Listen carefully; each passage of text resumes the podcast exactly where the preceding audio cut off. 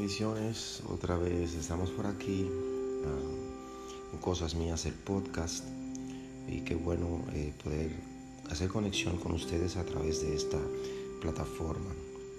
Bueno, hoy quisiera hablarles eh, de algo donde quizás no soy un experto y poco conocedor en la materia y más bien yo hablo de mi propia experiencia y es que un amigo me llamó recientemente y me dijo, oye, voy a ser padre y sé que cuando iba a iniciar mi relación matrimonial te pedí consejo de cómo eh, podías ayudarme y cuáles eran las recomendaciones que me daba en esta nueva vida de matrimonio. Y resulta que mi matrimonio ha ido bien. Sé que por la gracia de Dios, pero también agradezco los consejos que me has dado. Y resulta que ese amigo me llama ahora unos años después y me dice, óyeme, ahora necesito tus consejos por eso, porque ahora voy a ser padre. dije, wow, ahora sí es un compromiso eh, mayor. Quizás te pude haber dado algunos consejos de cómo ibas a tratar a tu esposa, cómo manda la Biblia, cómo corresponde, según las Sagradas Escrituras, el, valor que tiene la mujer, el valor que tiene el matrimonio para la palabra de Dios, para el mismo Dios. Y ahora, eh, bueno, hablarte de tus hijos es hablarte de, de esa responsabilidad de paternidad, pues es un compromiso también mayúsculo, pero puedo hacerlo de la misma manera, porque la paternidad es como una carrera universitaria que nunca terminas y ahora es como si tú me dijeras, tú eres un estudiante de la paternidad, pero hoy te toca presentar el tema, hoy tienes que lucir como profesor. Y realmente eso es un gran compromiso. Así que solo te hablo de mi experiencia y quedamos en eso, en que íbamos a hacer un, espacio, un apartado para conversar sobre la paternidad. Y bien, creo que al fin de cuentas logré eh, orquestar algunas ideas, algunos conceptos y más que compartirlo con mi amigo, pues quería compartirlo con ustedes en el podcast. Y básicamente eh, empezar la paternidad es, es una situación, una condición que te hace humanamente más débil, pero espiritual, espiritualmente más fuerte. Um, humanamente eres más débil porque cuando te das cuenta que nace una criaturita que ha dependido de ti, que viene de ti, que tú y tu esposa pusieron parte eh, para que esto pueda ser una realidad, obviamente con la intervención divina de Dios en el milagro de, la neonatalidad, que creo que es algo extraordinario y que debe postrar a todos los hombres ante los pies de Cristo al ver esta, esta acción realizarse, consumarse pero eso te hace humanamente más débil. Cada vez que ves esa criatura, te hace vulnerable. Eh, por citar un ejemplo, si esa criatura entra en riesgo, tú te rindes.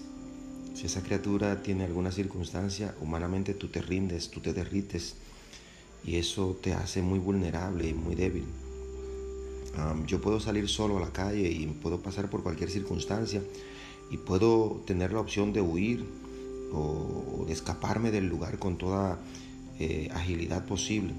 Pero si ando con mi familia, ya yo soy vulnerable, yo no puedo huir, yo tengo que quedarme y defenderlos a ellos y ponerme en riesgo inmediatamente porque ellos están ahí refiriéndome a mis hijos. Y por eso me siento humanamente más débil cuando estoy con ellos, pero sí me siento espiritualmente más fuerte porque asimismo también como puedo ser débil en la humanidad, en lo espiritual, pues saco la gallardía porque ellos están ahí y, me encuentro con una razón espiritual más fuerte para luchar, para sobrevivir, para resistir y no rendirme porque ellos están ahí. Así que es una combinación confusa, pero real. Soy humanamente más débil, pero soy espiritualmente más fuerte. Y nada, eh, la vida cambia.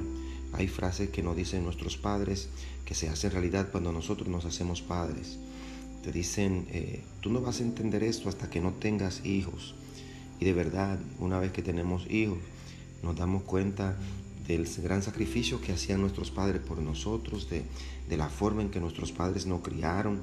Y uno hace promesa, pues hay cosas que mi padre hicieron que yo digo, eso no lo quiero repetir en mi familia y que no pase con mis hijos, porque quizás mi padre lo hicieron en un ambiente eh, de ignorancia en cierto aspecto y yo quiero cambiar algunas cosas, pero hay otras cosas que yo digo, wow, ¿cómo mi padre y mi madre pudieron hacer esto conmigo cuando todavía no tenían una literatura a mano sobre crianza? Y hoy nosotros tenemos tanta literatura y he leído tantos libros porque ya soy padre de dos, tengo un varoncito y una hembra y, he tenido que leer libros de, libros de cómo criar los varón, cómo criar los hembras, eh, cómo ser padres amorosos, cómo ser padre a la luz de la Biblia, cómo ser padres ejemplares, la crianza, cómo criar adolescentes, eh, la crianza en los prepuber.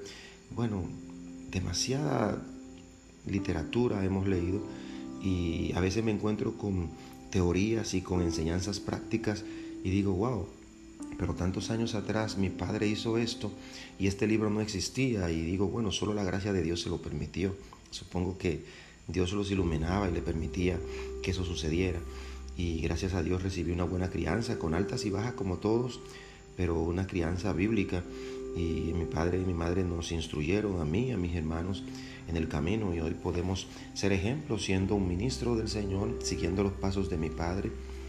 Ah, y siendo ejemplo quizás para mis hijos, con humildad y con, con modestia, quizás decir que con algunos errores evidentes, pero con la satisfacción de que veo mis hijos formados en la palabra y creciendo correctamente. Y lo veo como una dependencia nuestra. Pero amigo, esto es parte del consejo que quiero darte.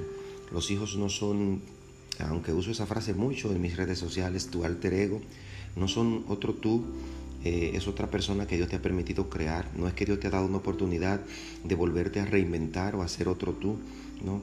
Dios te ha dado la oportunidad de hacer otra persona, una persona nueva. Y en el sentido de la formación me refiero, de la, educación. Y es un acto que hay que tomarlo con mucha responsabilidad.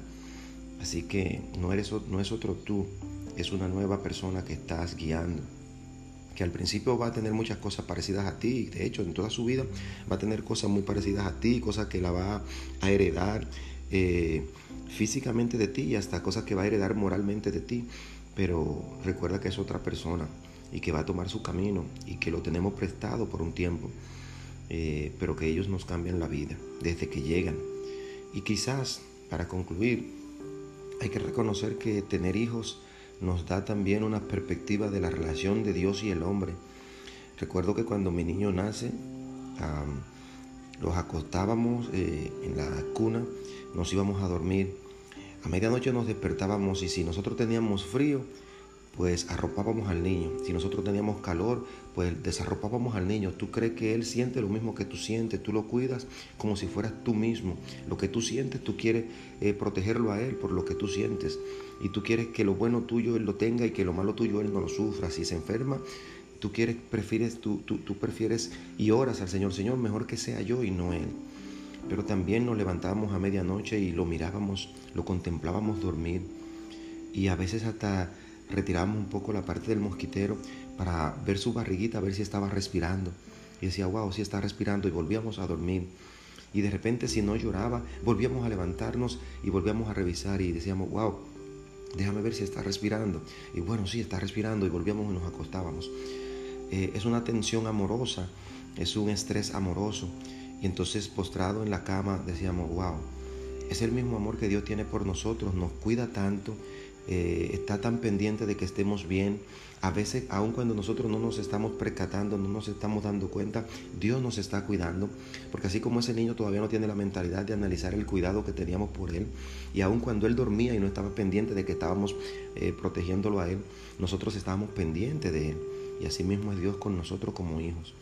Él, aunque nosotros no estemos pendientes de lo que Él está haciendo, Él siempre está obrando, siempre nos está cuidando, siempre nos está protegiendo. Y eso es una gran bendición. Así que tener hijos creo que es una muestra de que Dios existe y es una forma de Dios revelarse al hombre. Y es una gran responsabilidad social y es una gran responsabilidad moral formarlos en el camino como dice la palabra, instruirlo a ellos en el camino correcto y eso nos da la garantía que aún siendo viejo no se apartará del camino que lo hemos formado. Creo que son buenos consejos que hemos obtenido hasta ahí y le damos gracias a Dios por eso. Eh, nada, mis amigos, creo cosas mías. Una vez más, este es el podcast. Dios les bendiga.